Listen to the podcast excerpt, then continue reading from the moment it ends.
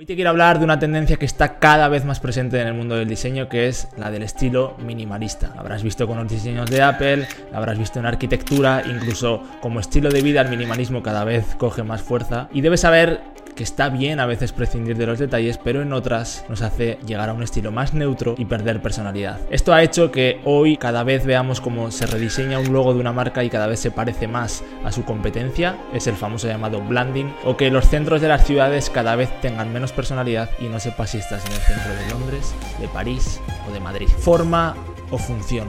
¿Dónde está el equilibrio exacto entre esto? El otro día mi amigo Fernando me mandó un post de Instagram que era un hilo realmente en el que hablaban de el peligro que tenía el minimalismo en el mundo del diseño. Y era muy interesante como por ejemplo ponía las cabinas de Londres míticas cabinas que todos conocemos como un reclamo cultural de la ciudad y cómo derivó el diseño de las cabinas telefónicas posteriormente a un diseño tan neutro que al final en todas las ciudades era igual. Ponía también, por ejemplo, el, de, el ejemplo de los postes de las aceras, como antiguamente, dependiendo de la ciudad, veías un estilo de poste otro y el llevarlo todo hacia el minimalismo lo ha llevado a un estilo en el que al final el mismo poste puede estar en Nueva York que en París porque no tiene personalidad. Este debate me pareció muy interesante porque yo siempre he abogado por el estilo minimalista de Dieter Rams, por buscar siempre la esencia, por el menos es más y dije, ostras, cuidado, porque ¿dónde queda la cultura? Si nos fijamos en los centros de las ciudades, eh, antiguamente los centros de las ciudades a nivel arquitectónico, el reclamo cultural siempre, y sigue siendo a día de hoy,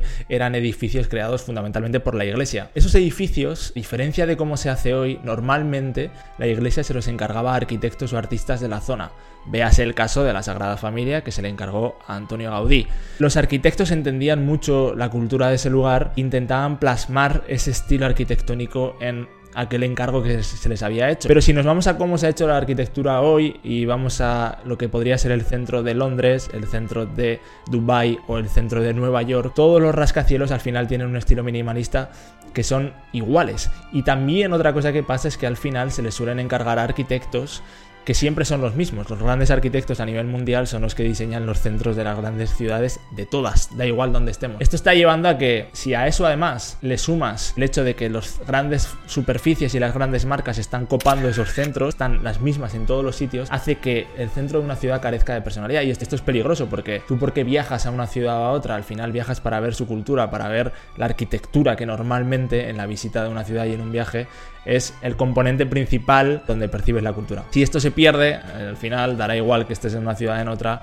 no tendrá ningún tipo de atractivo viajar a un sitio o a otro. Y este es un peligro al que el minimalismo te va llevando. Esa arquitectura que fue derivando hacia el minimalismo ya empezó con los trazos de la Bauhaus, que luego siguió Mies van der Rohe, que es como el que se cataloga el arquitecto que empezó todo este estilo minimalista. Estaba hecha en base a, a unos fundamentos de diseño, se hacía con un sentido, con un pensamiento en el que se intentaba ver la pureza del material, se intentaba comunicar algo y cada obra acababa teniendo un, fondo de comunicación. ¿Qué pasa? Que al final, cuando este minimalismo va derivando en unas cosas ya sin sentido porque no lo tienen, acabas teniendo un diseño que carece de fondo y la forma también carece porque nos vamos al minimalismo en el que trata de pulir los detalles y evitarlos. Entonces acaba siendo un diseño vacío que no tiene ningún sentido, que no comunica nada y que carece de todo tipo de personalidad.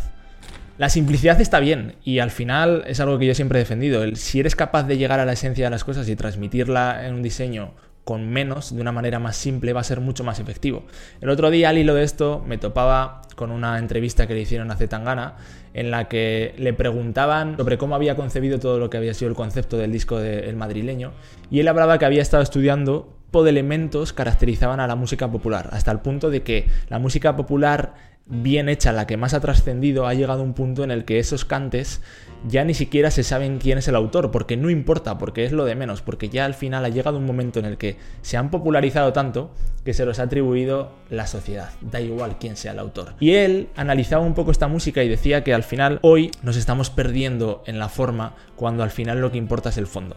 Vamos a darle al play y ver lo que decía, que es mucho más interesante que lo diga él. Los temas de Bad Bunny que han triunfado y que han cambiado tal, que la mayoría son los temas más emocionales, son cosas que si les cambias el patrón de reggaetón y los pones en otro momento de la historia, te siguen funcionando exactamente igual, ¿no? Porque es un tipo que ha escrito, eh, no sé, mm, el tema este de eh, no quiero que me hablen más de amor porque ya me cansé, ¿no? Pues claro, eso ahí lleva funcionando toda la historia y va a seguir funcionando, ¿no?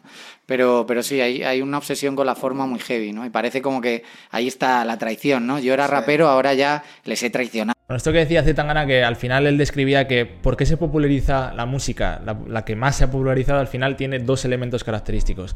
Lo primero es que es algo sencillo, es simple de entender. Como decía esa frase de Bad Bunny, es algo sencillo de entender. Si fuese muy complejo, si tirase de metáforas muy complejas, al final habría una capa de la superficie de la sociedad que no lo entendería, con lo cual no sería capaz de que eso se popularizase. Pero lo segundo, y esto es igual de importante que lo primero, es que esa música toca algo profundo, llega a la esencia, llega al fondo más profundo para mover emociones, porque si no es profundo, si por ejemplo te estoy diciendo algo muy sencillo pero que carece de profundidad, que no mueve tus emociones, eso no se va a popularizar, o sea, no se va a popularizar la típica canción de reggaetón que está diciendo algo muy superficial, que carece de ningún tipo de sentido y que no mueve tus emociones, no lo va a hacer, seguramente ya que a 100 años nadie la conocerá. Con lo cual llegamos a una contradicción muy interesante y es que, o sea, hay, hay una confrontación entre minimalismo y cultura o realmente no, o realmente no es necesaria una confrontación sino que se podrían unir, sino que el minimalismo que carece de cultura es porque está mal planteado desde los principios de diseño.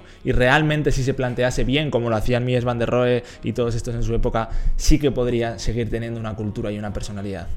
Es interesante porque al final, si tú aplicas el minimalismo como lo aplica la gente que lo aplicaba bien y no como la gente, eh, como lo que vemos hoy en día, que son diseños totalmente vacíos, vas a acabar llegando a la esencia de ese producto. ¿Qué pasa? Que si tú en esa esencia te centras en la función, obviamente una cabina telefónica, su función es la misma, la que era en Londres que la que era en Madrid. Con lo cual, si te vas solo a la esencia de la función y te quedas en solo ese componente del diseño que es la función, vas a ir algo tan minimalista y tan puro que al final carece una personalidad, carece de personalidad y podría estar tanto en Madrid como en Londres como en París y daría igual. Pero si piensas en el diseño como un objetivo, como algo que busca solucionar un problema y satisfacer una necesidad, vas a pensar que al final no solo la función importa, sino que también en esa búsqueda y en ese ejercicio de ir a la esencia, también debes buscar cómo transmitir la cultura, cómo integrar ese diseño en la arquitectura de la ciudad, en la arquitectura del país, en esa cultura, en ese folclore, en todo eso que representa a esa ciudadanía. Y ahí vas a hacer un ejercicio profundo de intentar que eso es lo difícil, buscar la simpleza para transmitir algo muy profundo que se integre perfectamente en esa sociedad. Si haces eso, estás consiguiendo minimalismo, pero un minimalismo que tiene personalidad. En cambio, si aplicas el minimalismo como se aplica hoy en día, mal hecho, como todas estas tendencias que veíamos, como los rascacielos de todas las ciudades, como algo que podría estar en cualquier lugar del mundo y no sabrías ni dónde estás, acabas llegando a la neutralidad. Y lo neutro tiene un grave problema. ¿Y cuál es? Que no trasciende. Que después de unos años nadie se va a acordar. Si no quieres pasar indiferente, no te va a quedar otra que llegar a lo más profundo. Y aquí viene la dificultad. Es muy difícil autoconocernos, es muy difícil llegar a lo más profundo porque duele, porque el cerebro humano le cuesta mucho ese autoconocimiento, ese hurgar en sí mismo. Y esto es algo que me pasa mucho con mis clientes. Cuando yo llego a las compañías y buscamos hacer ese trabajo profundo de intentar resolver algo con el diseño para representar una marca, resolver un problema de diseño desde lo más profundo, muchas veces desde fuera tenemos una visión única que ellos no pueden tener y que pasaría igual si yo intentara hacerlo con mi propia compañía. Y ese trabajo profundo acaba consiguiendo resultados increíbles, porque es donde acabas alineando propósito de empresa con cultura, con todos aquellos rasgos que les hacen únicos y acabas teniendo un posicionamiento en el mercado único que nadie va a poder copiar. Piensa en esto, lo que tú haces, la manera en la que lo comunicas, ¿lo podría copiar alguien? Si lo podría copiar todo el mundo, realmente estás cayendo en la neutralidad y vas a pasar a la indiferencia y vas a acabar cayendo tarde o temprano o vas a quedarte en la mediocridad. Si lo que estás haciendo tiene rasgos que no podría copiar otra persona, porque es único, porque has llegado a rascar y a dar con el kit con esa clave que te hace único, ahí vas a tener un posicionamiento fuerte en el mercado